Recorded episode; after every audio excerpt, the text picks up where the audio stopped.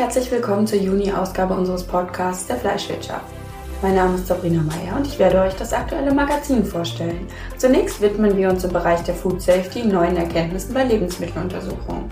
Eine aktuelle Umfrage zeigt Potenzial bei der Vermarktung von Weiderindfleisch der zwei Nutzungsrassen auf. Auch wenn fünf Jahre seit dem Referendum, was zum Brexit führte, vergangen sind, sind besonders die Folgen für die britische Fleischwirtschaft brandaktuell. Jean-Pierre Garnier erläutert im Interview die Chancen, die noch offen stehen. Eine andere aktuelle Entwicklung sind alternative Proteine im Supermarktregal. Was gibt es schon? Was können wir noch erwarten? Viel Spaß beim Zuhören. Das Reinhören lohnt sich.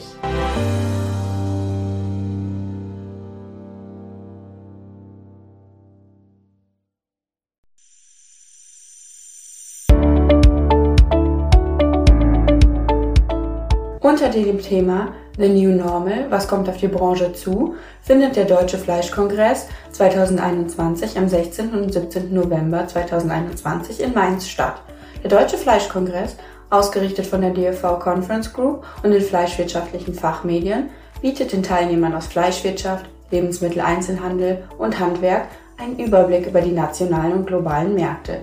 Hier präsentieren Top-Entscheider aus Industrie und Handel ihre erfolgreichen Konzepte und Strategien. Branchenexperten analysieren die aktuellen Entwicklungen und geben einen Ausblick auf die zukünftigen Trends. Erreichen Sie wichtige Partner und Marktteilnehmer. Setzen Sie Impulse für Ihre strategische Zielsetzung und profitieren Sie vom Know-how von namhaften Brancheninsidern. Außerdem testen und lernen Sie Innovationen kennen und bewerten Marktchancen und Trends. Verpassen Sie auch nicht das diesjährige Forum der Fleischwirtschaft am 22. und 23. September. Bleiben Sie auf dem Laufenden auf unserer Website unter Fleischwirtschaft www.ftf.de.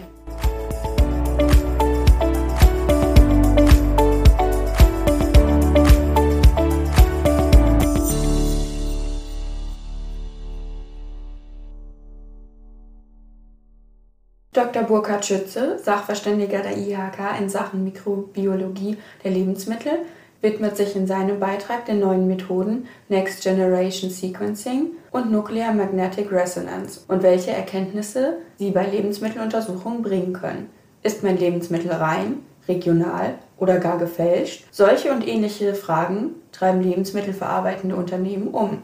Angefangen bei der Ernte bis zur Verarbeitung, dem Handel und dem Konsumenten, jedermann möchte auf jeder Stufe sicher sein, dass es sich um das Produkt handelt, um das es sich auch handeln sollte Unterschieden wird weiterhin zwischen der zielgerichteten und der nicht zielgerichteten Analyse. Ein Beispiel für die zielgerichtete Suche ist zum Beispiel der Pferdefleischskandal in der Lasagne. Doch wie lässt sich Pferdefleisch beispielsweise in Rinderlasagne nachweisen? Eine Frage, die mit einer zielgerichteten Analyse beantwortet werden kann. Besteht, warum auch immer, die Vermutung, dass Pferdefleisch in dem Produkt sein könnte, so kann das Labor gezielt danach suchen. Mittels Polymerase-Kettenreaktion können auch aus Proben mit geringen Mengen spezifischer DNA-Sequenzen des Zielorganismus, in diesem Fall vom Pferd, mit sogenannten Primern vermehrt werden, dass sich genau diese gesuchte typische Pferdesequenz nachweisen lässt. Weitere Verfälschungen lassen sich mit der zielgerichteten Suche schwer nachweisen. Die Ergebnisse von nicht zielgerichteten Analysen komplexer Lebensmittel, beispielsweise einer Rinderlasagne oder von Kräutern und Gewürzen, können für ungeahnte Überraschungen sorgen. Andererseits wären solche Untersuchungen aber auch geeignet, das Vertrauen zu stärken. Mit der Next Generation Sequencing Methode lässt sich nicht zielgerichtet suchen. Bei NGS besteht weder eine Begrenzung auf die Anzahl der Ziele noch auf die Auswahl an zielgerichteten Testkits. Die gesamte DNA der Lebensmittelprobe kann mit Hilfe von NGS-Verfahren untersucht werden. Die Ergebnisse geben dann Auskunft darüber, von welchen Tier- und Pflanzenarten sich Bestandteile in der Probe befinden. Hierzu werden aus der Probe umfangreiche Sequenzdaten erhoben und ausgewertet.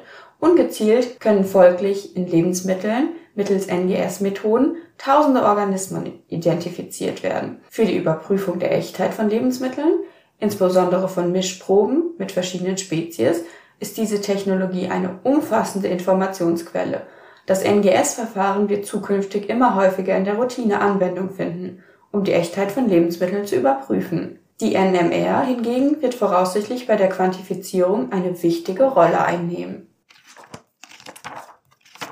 Das Vermarktungspotenzial von Weiderindfleisch von zwei Nutzungsrassen untersuchten Maureen Schulz und Dr. Antje Risius von der Universität Göttingen. Sie ging der Frage nach, worauf Verbraucher Wert legen beim Kauf von Rindfleisch. Deutlich wird, beide Rindfleisch von zwei Nutzungsrindern weist ein enormes Marktpotenzial auf, das bei entsprechender Kommunikation des besonderen nachhaltigen Produktionsprozesses voll ausgeschöpft werden kann. Vielversprechende und bisher wenig erschöpfte Differenzierungsmerkmale am Rindfleischmarkt sind die Haltungsform und die Rasse. Dabei haben die Produktmerkmale aus Weidehaltung und aus Weidehaltung auf Naturschutzflächen einen signifikant positiven Einfluss auf die Kaufentscheidung des Verbrauchers. Überraschend ist es, dass die regionale Herkunft keinen signifikanten Einfluss hat, obwohl der Trend zum Regionalen geht.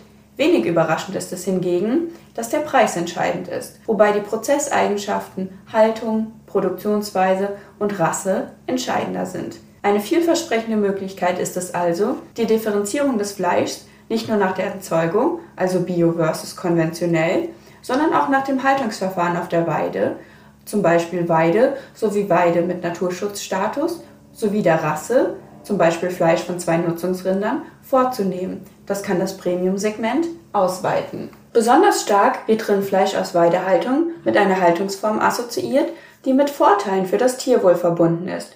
So assoziieren 65 Prozent der Verbraucher Rindfleisch aus Weidehaltung mit einer artgerechten Tierhaltung. Knapp 70 Prozent sind davon überzeugt, dass die Haltung auf der Weide den Tieren die Möglichkeit gibt, ihre natürlichen Verhaltensweisen auszuleben und 55 Prozent assoziieren, dass die Haltung im Herdenverband stattfindet. Die Hälfte der Verbraucher verbindet mit Rindfleisch aus Weidehaltung zudem, dass robuste und widerstandsfähige Tiere gehalten werden, die fast das ganze Jahr auf der Weide verbringen. Kurz gefasst, das Merkmal Weidehaltung ist ein Kassenschlager. Der Brexit scheint langsam aus den Köpfen der Bevölkerung zu schwinden. Für die Fleischbranche in Großbritannien ist diese Entwicklung jedoch so präsent und dringend wie nie zuvor. Jean-Pierre Garnier erklärt uns im Gespräch, welche Risiken und Chancen der Brexit birgt und warum besonders die Fleischbranche darunter zu leiden hat. Garnier ist unabhängiger Analyst der Fleischmärkte und freier Autor. Er arbeitet mit der Europäischen Kommission, GIRA und dem Internationalen Fleischsekretariat zusammen. Hallo, Herr Garnier. Schön, dass Sie Zeit für uns gefunden haben, um über die kritische Situation der Fleischbranche in Großbritannien nach dem Brexit zu sprechen. Sie waren 13 Jahre lang Leiter Britisch, des britischen Fleischexports beim Agriculture and Horticulture Development Board tätig. Was schmerzt Sie an der aktuellen Situation beim Brexit am meisten? Der Brexit ist ein selbstverschuldeter wirtschaftlicher Fehler, der der historischen äh, Entwicklung des internationalen Handelsbeziehungen äh, zuwiderläuft.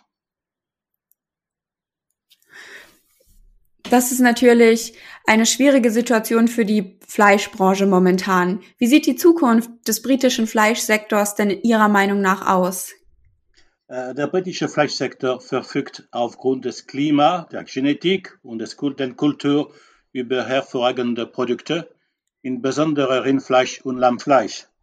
Die Branche sieht, äh, sieht jedoch äh, bei drei äh, Bedrohungen gegenüber.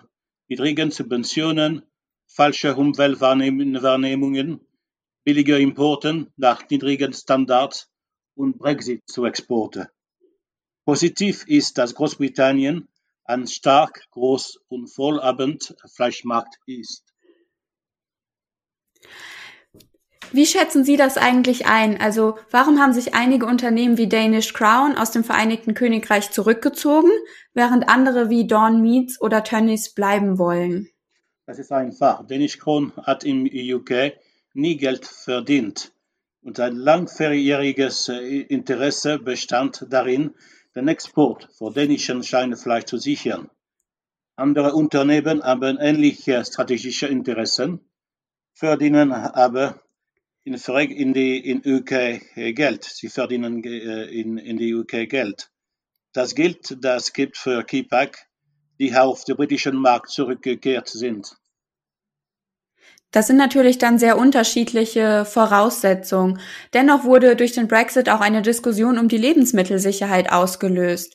Und viele, auch die Verbraucher, befürchten, dass Lebensmittel mit geringerem Produktionsstandard ihren Weg in das Land finden. Finden Sie, dass diese Sorgen berechtigt sind? Ja, klar, gut. Es ist nicht nur Lebensmittelsicherheit, aber es ist auch Tierwohl und Umwelt für Standard. Äh, Länder, mit denen das UK ein Handelsabkommen will, haben alle niedrige Fleischstandards. Eine schwache Verhandlungsposition aufgrund des Drucks, äh, sich nach dem Brexit zu einigen, wird die Einfuhr von Fleisch, das nach niedrigen Standards produziert wird, ermöglichen. Das ist ein er eklatanter äh, Widerspruch.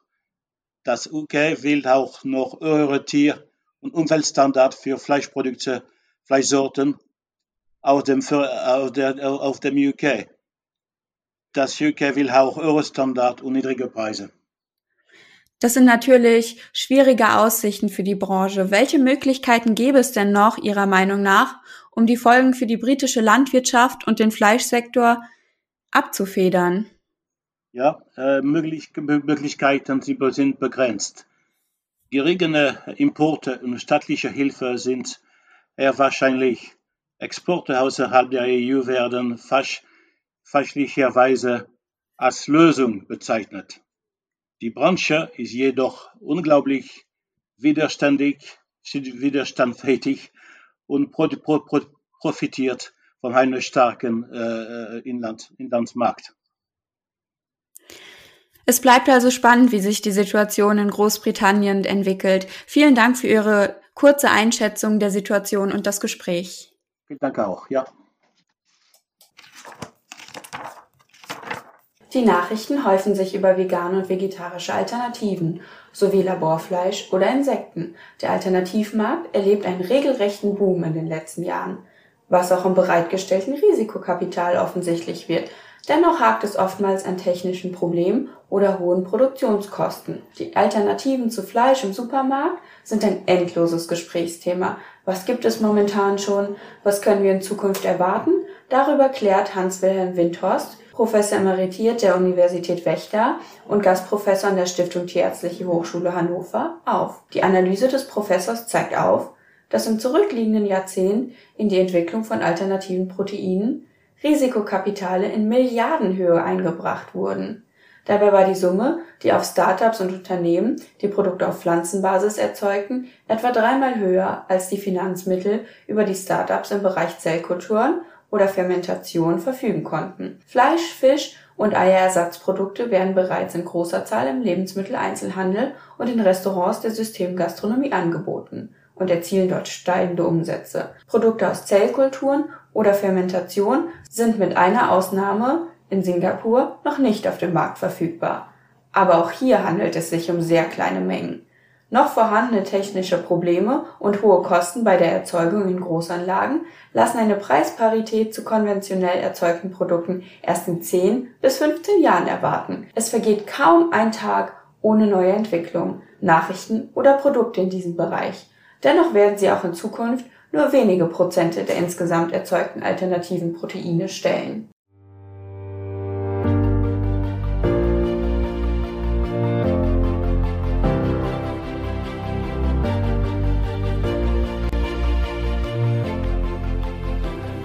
Vielen Dank fürs Zuhören. Der nächste Podcast erscheint am 15. Juli, zeitgleich mit unserer großen Jubiläumsausgabe. Die Fleischwirtschaft wird im Juli 100 Jahre. Nicht nur blicken wir in die Vergangenheit, sondern richten unseren Blick besonders in die Zukunft. In der kommenden Ausgabe wollen wir euch Arbeit und Industrie 4.0 vorstellen sowie den Fokus global auf die Rot- und Weißfleischproduktion ausrichten. Gleichzeitig möchten wir euch einen Blick hinter die Kulissen gewähren und euch das Team vorstellen, welches die Fleischwirtschaft möglich macht. Reinhören lohnt sich also.